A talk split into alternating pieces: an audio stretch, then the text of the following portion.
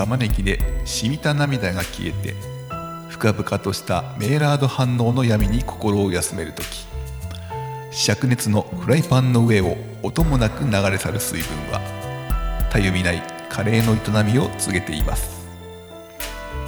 魔法の粉をいただく果てしないテンパリングの海を豊かに流れゆく香りに心を開けばきらめくスパイスの物語も聞こえてくる。鍋の静寂のなんと饒舌なことでしょうか。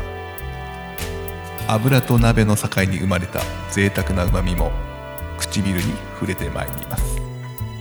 これからのひととき東京カリー番長があなたにお送りする無駄な知識の定期便土曜のカリー番長皆様の今宵のお供をいたします主任はどなたでしょうか。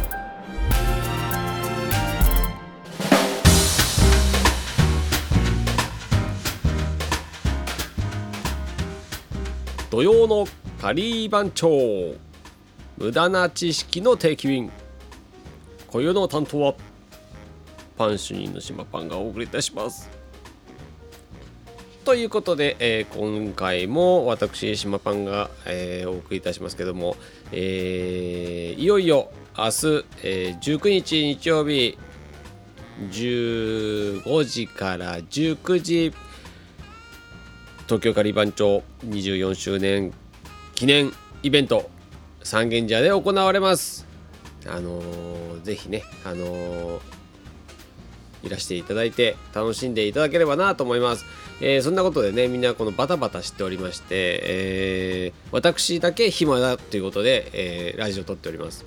みんなねダメでしたね。あの一緒に撮りましょうって言った言いましたけども全然、え忙しくてダメだと、えーまあしょうがない暇な僕が一人で撮るかということになりました。はい。えっ、ー、とねもう何イベントの話してもしょうがないんでもう明日なんでね、えー、来てくださいということだけ。あとは Facebook でね覗いてちょっと詳細を見てみてって感じで、えー、いつも通りやっていきます。ね。えっ、ー、とこの間は何だっけ、えー、パンと、えあれか。チャパティじゃなくてナンナンやったんだっけな。確かね。なんだっけな。え？もうシャレみたいになっちゃうんだよね。なんとかさあのそうを出すとかね。そうなんですとかって絶対言っちゃうやつね、えー、そんなくだらないことよりも、えー、今日はねどうしようかな。どっかのパンにしようか。今インドでしょ？でっかい国に行こう。あじゃあ中国のパンについてちょっとお話ししましょう。えー、まあ中国のパンもねたくさんあるので、えーと、どれをピックアップするとは言えないけども、あのー、全部ね話したらね1時間2時間になっちゃうんでね、えー、まあピックアップして話しますけども。え、ー、と中国のパン皆さんご存知でしょうか？中国のパンってね何があるかというとえっ、ー、とまず何？えっ、となんだっけな。一番ねオーソドックスなやつは何て言うんだっけあれ。えっ、ー、とあの蒸しパンのやつ。えっ、ー、ととなんだっけ。あー出てこない。こういう時やばい。あマント。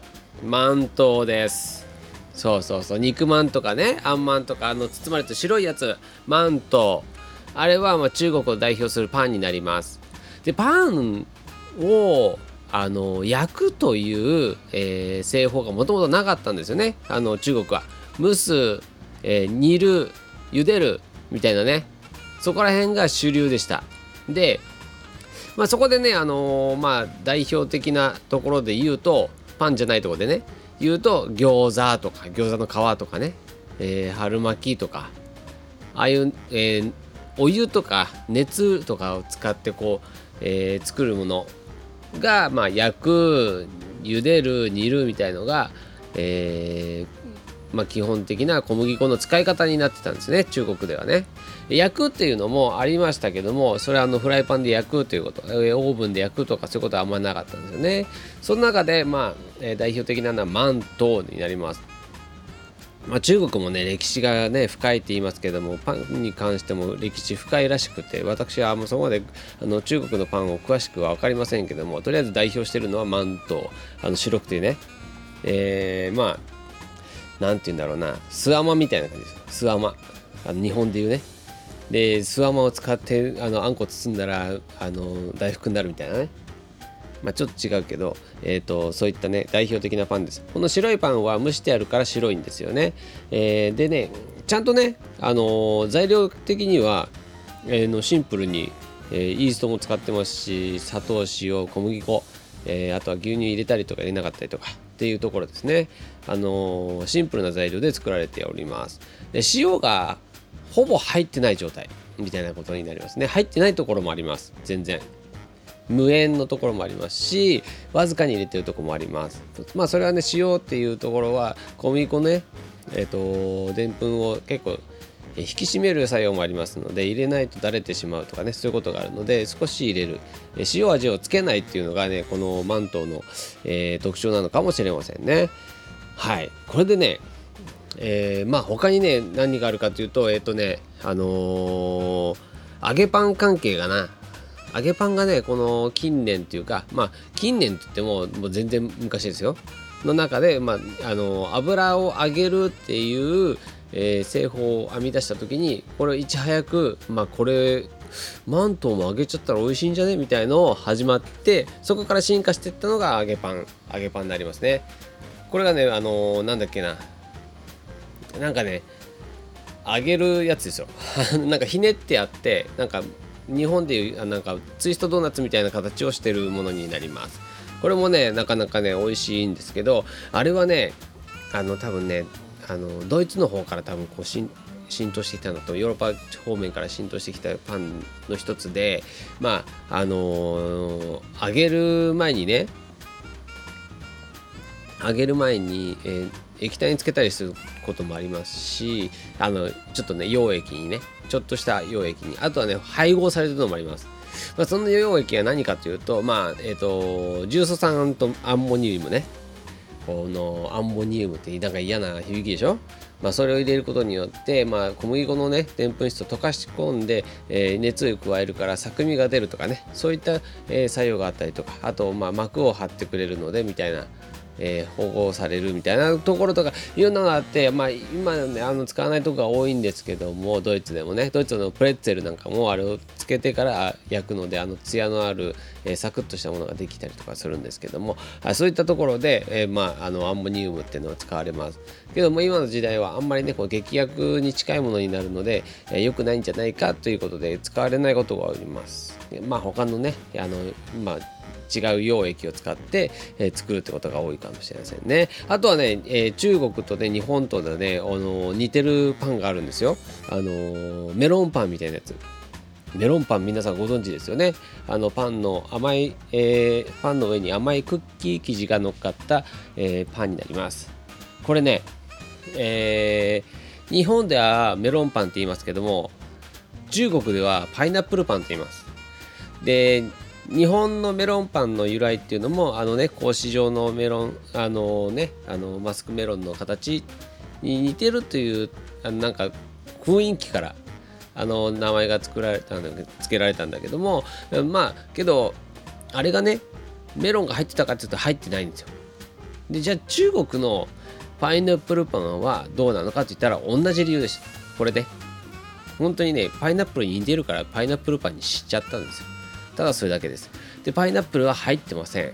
で日本と同じようにクッキー生地が乗ってて中はあの味気のない白いパンが、えー、包まれてます。でまあ何て言うんですかね。これがねこのパンっていうのが結構このアジア圏こう全域にこう広がっていくんですよ。この中国で発祥されたパイナップルパンっていうのがね。これが面白いんですよね。いろんなとこでねこのあの形は一緒なんだけど名前を変えいろんなとこで作られていくんですよね。でスペインにもありますしいろんなとこにヨーパラットの方にも結構あるんですよ。これは面白いです。あのー、パイナップルパンって言います。でメロンパンだって言うといやいやいやパイナップルだからみたいな。そういろんなとこでねあのいろんななのなんだネーミングが違くて面白いですよ。あの何だったかな。あのロシアでもねあるんですよねこの同じやつが。パイナップルパン。だけどロシアではまた違う名前でね売ってます。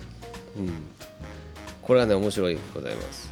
あのー、もちろんねあのパイナップルパンだからパイナップル入れちゃおうっていう人もいたらしいんですけどもまあそれはね結構中国の,、まあ、あの発想からしてもまあよくあることなんでしょうけどもやっぱり普通のねメロンパンのあのクッキー生地のプレーンなタイプのがね美味しいっていう風にね受け入れられるらしいですよ。日本もそうですよね。まあけどメロン入りってなかなか見ないか。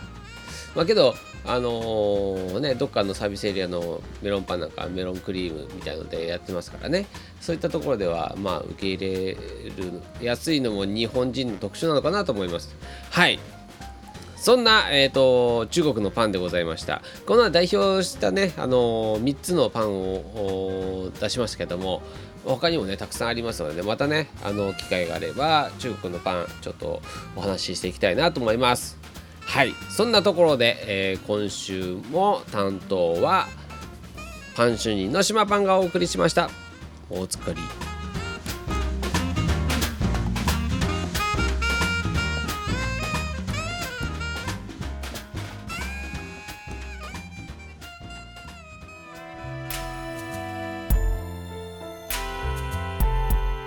無駄な知識のカレーの皿に染みつくカレーソースは残されるにつれ次第にあなたの知識と区別がつかなくなります。